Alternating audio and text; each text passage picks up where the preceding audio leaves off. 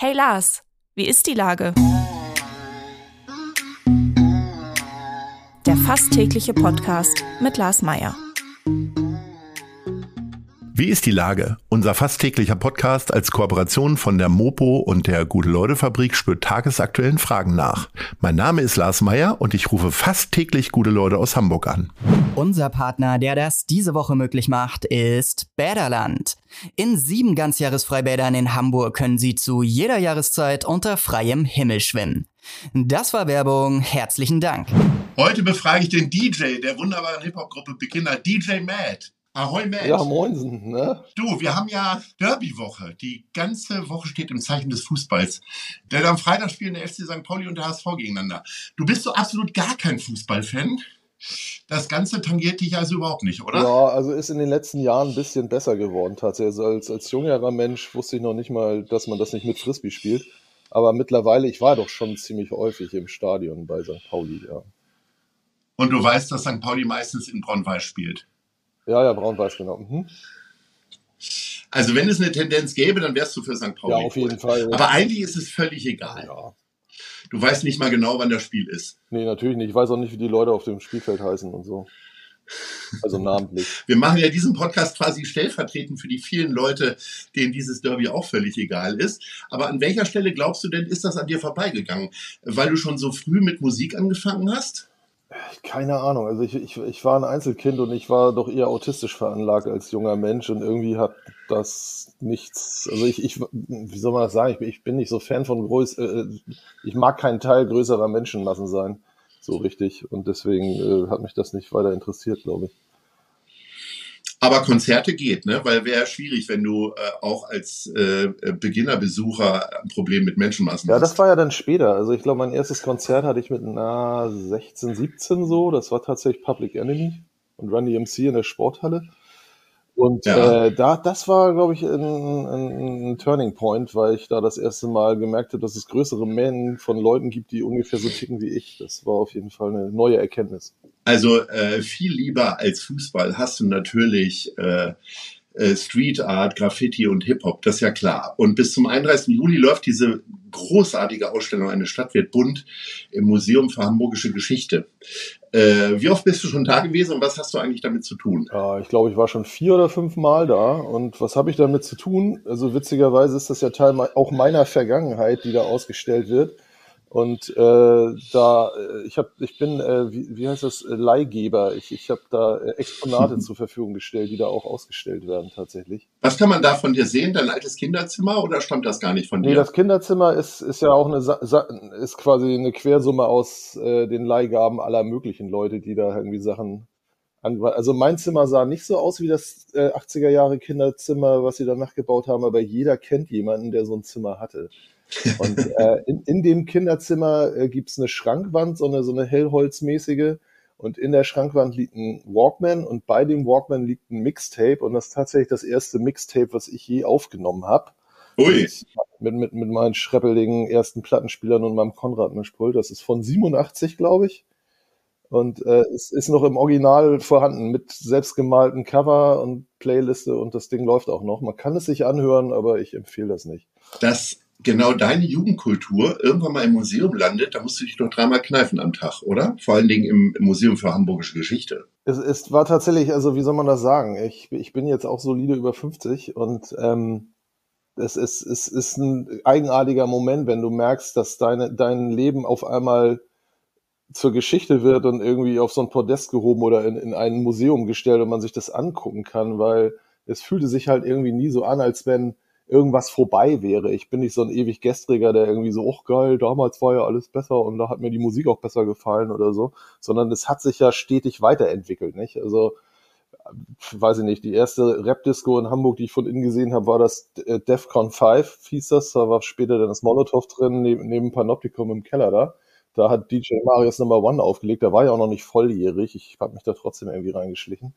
Und ich meine, der Laden hat auch irgendwann zugemacht und dann kam halt der Tempelhof, der war dann irgendwie auf der anderen Seite der Reeperbahn. Und das war dann so der, der Place to be, wenn man den neuen heißen Scheiß hören wollte. Und der hat dann irgendwann zugemacht und dann kam das Powerhouse und so weiter und so fort. Und äh, so ist immer eins, eins den Bach runtergegangen in der Geschichte und das nächste ist gekommen. aber es hat sich irgendwie nie so angefühlt, als wenn da jetzt irgendwas weg wäre oder so. Man hat dann die Band gehabt, die war immer da, die hat sich dann entwickelt und so ist immer eins zum anderen gekommen. Und wenn man dann aber so quasi in Doc Browns Zeitmaschine steigt und in dieses, diese Ausstellung geht im, im äh, Museum für Hamburgische Geschichte, dann ist es tatsächlich so Hupsalat. Also man, man, man steigt quasi aus dem Ding aus und es ist wieder 88. Da haben die schon sehr akribisch drauf geachtet, diesen alten Vibe, also auch diesen, wie soll man das sagen, Teen Spirit der, der ganzen Betreiber, äh, äh, der ganzen Betreibergang von der Musik in den Jahren halt irgendwie hinzukriegen. Also was halt sehr symptomatisch war, war, es waren nicht sehr viele. Und es, es war schon eine Sensation, wenn man draußen in der freien Natur mal jemanden getroffen hatte, der irgendwie auch so drauf war wie man selber und so auf Hip. Also ich komme ja aus der Vorstadt Norderstedt und auf unserer Schule gab es vielleicht vier, fünf Leute, die Hip-Hop gut fanden, mit denen man sich mal auf dem Pausenhof auseinandersetzen konnte. Und das war's dann, ne? Und das, also, dass ich also tatsächlich mal einen Raum voll Leute hatte, die irgendwie zu einem Ice-T-Song abgingen, das hatte ich denn das erste Mal Haus der Jugend Langhorn. Da war mal Jugenddisco, ich glaube Freitag oder Samstags, da ging's echt hoch her. Und da lief dann auch mal so Hip-Hop und da haben sie alle mitgegrölt, wenn dann Tricky von Run DMC lief oder sowas. Und hast du da auch deine ersten Gehversuche selbst als DJ dann gehabt? Auf jeden Fall. Also ich, ich fand das extrem spannend. Äh, es ist auch eine Sache, die, die ist mir gar nicht so richtig aufgefallen, dass die 80er haben sich tatsächlich in ganz anderen Geschwindigkeiten kulturell und so weiter für mich entwickelt als, als äh, andere Zeiten. Weil, also wenn man, wenn man mal die 80er sich genau anguckt, haben sich die Trends da quasi wirklich die äh, Klinke in die Hand gegeben. Jedes Jahr war was anderes heiß. Und ähm, für mich, also ich habe halt Hip-Hop so kreuz und quer äh, wahrgenommen. Ich hatte das zweite Run DMC-Album vom ersten und dann habe ich erst äh, Grandmaster Flash gefunden auf dem Flohmarkt. Also so die Reihenfolge, wie das bei mir ankam, ist nicht chronologisch und korrekt und deswegen habe ich so diese Entwicklung der Musik in den 80ern nicht so richtig nachvollziehen können. War mir auch wurscht als Kind, ich fand das alles flashig. Aber ich habe mal irgendwann eine, eine ähm, eine, eine äh, Radiosendungsserie gemacht, die History of Hip Hop äh, hieß, die auf so einer Partyserie basiert, auf der an einem Abend immer nur Musik aus einem bestimmten Jahr läuft, also Hip Hop Musik. Und da hatten die Kollegen äh, in Berlin, Mark Hype, um Mark Hype rum, tatsächlich für jede Veranstaltung so ein Fanzine und auch eine Mix-CD gemacht. Und die habe ich halt zu einer Radiosendung gebaut. Und da kannst du dann halt von 1900, weiß ich nicht, 78 bis 2005 jedes Jahr durchtakten. Und wenn du dir das nacheinander anhörst, dann, das ist ziemlich äh, Aha-Effekt-mäßig, also wie vor allen Dingen in den 80ern die Musik sich entwickelt hat. Nicht? Am Anfang war das nur ein kurzer Rap-Part auf einem Funk-Song, wo mal kurz gerappt wurde, dann haben sie wieder gesungen. Dann äh, haben sie dann halt irgendwie extra Funk-Lieder eingespielt, die Hip-Hop-instrumental-mäßig waren, wie Rappers Delight, das ist ja eingespielt, das ist ja kein Sample. Und haben drauf gerappt, aber es war halt immer noch eine Funkband mit einem Drummer und einem Bassisten. Und dann ist irgendwann der Drummer gegangen, als der Drumcomputer kam, aber der Bassist war noch da. Ne? Und das Jahr später war dann der Bassist weg und man hat das mit dem Synthi eingespielt und dann kam die SP, man konnte samplen und so hat sich das jedes Jahr gab es einen neuen Sound, der ganz klar für alle zu erkennen war, das ist der neue Shit. Und somit war alles, was wie letztes Jahr klang, was, du hast noch einen Drummer? Haha, das macht doch keiner mehr. Hier, das ist der neue Scheiß. War, war halt weg, ne? Und, und das hat keinen mehr interessiert und jede, also es ging halt echt so in den Riesenschritten vorwärts, ne? Dann kam Rakim und der neue Rap-Stil war geboren und so weiter und so fort. Und äh, das, das fand ich doch sehr, sehr spannend. Und ähm, die Frage, wie ich auf das DJ-Ding gekommen bin, das ist mir halt erst, also deswegen kam ich erst drauf, das ist mir halt tatsächlich erst aufgefallen, als ich mal überlegt habe, wie das mit dem Rollschuhlaufen eigentlich war. Weil ich, ich bin halt Rollschuhbahnkind. Ich war irgendwie elf, zwölf, als in Norderstedt das Skateland aufgemacht habe und da war ich halt öfter mal. Und da konnte ich mir halt einen DJ angucken, der da aufgelegt hat. Den habe ich später auch kennengelernt. Rudi Druwe heißt der ist mittlerweile auch beim NDR äh, tätig und der ist quasi mein persönlicher Afrika Bambata, weil ich hatte immer ziemlich schnell die Schnauze voll im Kreis zu fahren und dann bin ich immer an der DJ-Kanzel hängen und habe dem, dem Typen da zugeguckt, was der machte und ich fand es halt, glaube ich, in erster Linie spannend, weil der ganz viele bunte Blinkleuchten hatte, die da um ihn rum blitzen und irgendwann habe ich halt geschnallt, dass der so die, die äh, Atmosphäre und die Geschicke in dem ganzen Laden kontrolliert von seiner kleinen Bude aus und das fand ich halt unglaublich spannend. Und, jetzt hast du im Grunde deine Jugend hast du jetzt in die Gegenwart wieder zurückgeholt. Seit einigen Jahren bist du mit dem Rollerskate Jam Van äh, sehr erfolgreich unterwegs. Und äh, wenn ich jetzt rausgucke, ähm, es ist äh, Mitte, Ende April, äh, da könnte es doch auch damit wieder losgehen, oder? Was können wir denn erwarten Fall. von euch? Das Wetter ist, ist zwar leider ein bisschen Mogelpackung, man denkt, das ist Hochsommer und es ist doch jetzt, also heute mal solide 10 Grad, aber die letzten Tage war es ja dann doch sehr kalt. Äh, ja, was kann man von uns erwarten? Ähm, wir versuchen dies Jahr wieder öfter am Wochenende äh, die Rollschuhbahn zu, zu äh, befeuern äh, oder, oder interessanter zu gestalten, dadurch, dass wir da halt Rollschuhbetrieb ermöglichen mit unserem mobilen Rollschuhverleih, genau. Wir haben halt so einen alten amerikanischen Laster, der ist und das Dach vollgestopft mit schönen äh, Rollschuhen, die man da leihen kann und dann kann man für ziemlich wenig Geld den ganzen Tag da rumkurven. Und äh, Musik dürfen wir auch machen und das äh, ist einfach geiler Flash. Ich will das gar nicht mal Zeitreise nennen, aber es macht einfach Spaß. Also es ist nach wie vor eine schöne Sache.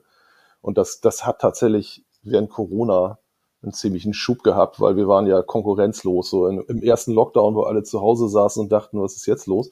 Da war ja auch so ein Wetter wie jetzt. Und äh, Rollschuhlaufen war eine der wenigen Sachen, die man machen konnte, ne? an der frischen Luft. Man hat eh viel Platz um sich rum. Und ich hatte sehr viel Zeit, am Wochenende ja leider normalerweise nicht, weil ich da arbeite, aber auf einmal hatte ich sehr viel Zeit und dann dachte ich mir so, ey, pff, fährst du doch mal mit deinem Verleihauto jedes Wochenende an die Bahn. Und, und das, die äh, ist ja auch in Platten und Blumen, sodass man im Grunde alles, was wir jetzt besprochen haben, an einem Tag machen kann. Denn das äh, Museum für Hamburgische Geschichte äh, bietet die Ausstellung Eine Stadt wird bunt noch bis 31. Juli an und bis dahin werdet ihr auch noch ein paar Mal in Planten und Blumen stehen und geile Mucke und äh, genau. viele Leute veranlassen, schöne Pirouetten zu drehen. Genau, und das rollt schon in Museum. Das Museum sind ja quasi Nachbarn. Genau. So, wir sind bei der Top 3 und äh, wer weiß nicht besser als du in Hamburg, wo man die besten Platten kaufen kann. Die drei schönsten Plattenläden hätte ich gerne von dir. Platz 3. Platz 3, ja, das ist ein bisschen also es sind, die sind weniger geworden in den letzten Jahren. Hamburg hatte in den 90ern echt unglaubliche Mengen Plattenläden. Aber so, so die wichtigsten sind übergeblieben. Also ich würde auf Platten, äh, Platz drei tatsächlich Plattenrille in äh, Eppendorf. Gegenüber vom Abaton-Kino sind die. Äh, das ist ein sehr alter, äh, sehr klassischer Plattenladen mit sehr viel Second-Hand-Sachen, die immer wieder, wenn ich da auftauche, auch für mich wieder neuen Kram am Start haben und die mich auch schon mal in ihr, in ihr Lager gelassen haben. Das äh, rechne ich den hoch an.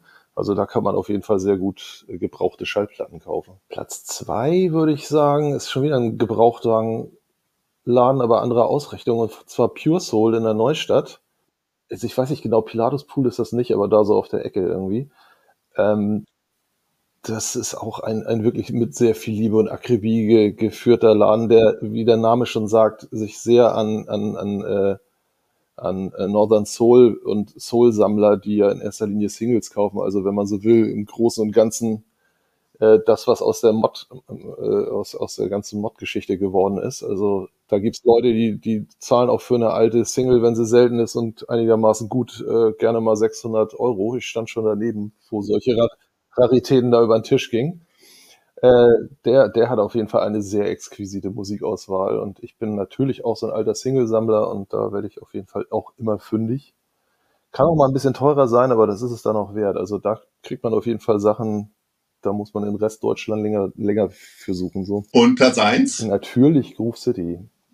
Der Laden, ja. in, dem ich in gewissen Zeiten meines Lebens definitiv mehr als die Hälfte meines gesamten Vermögens in Vinyl umgesetzt habe und äh, den ich alleine schon, ich glaube, in drei oder vier verschiedenen Locations wahrgenommen habe. Also ganz, ganz lange in der Budapester Straße neben der, direkt neben der äh, St. Pauli Fankneipe da, war der ewig. Da bin ich jeden Freitag hin und dann kamen da die Importplatten und dann ging's rund und die hatten auch extrem viel so Funk Soul Secondhand, also äh, genau, Alte da haben wir doch einen ganz wunderbaren Bogen geschlagen äh, in dieser fast fußballlosen Gesprächsrunde.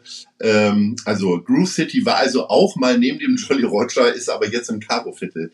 Äh, genau, in der Marktstraße. Lieber Matt, ich bedanke mich recht herzlich, äh, wünsche dir bei allem, was du äh, ähm, am Revier, am Derby-Tag machst, äh, ganz viel Freude und ich sage Ahoi. Ahoi. Vielen Dank, Lars.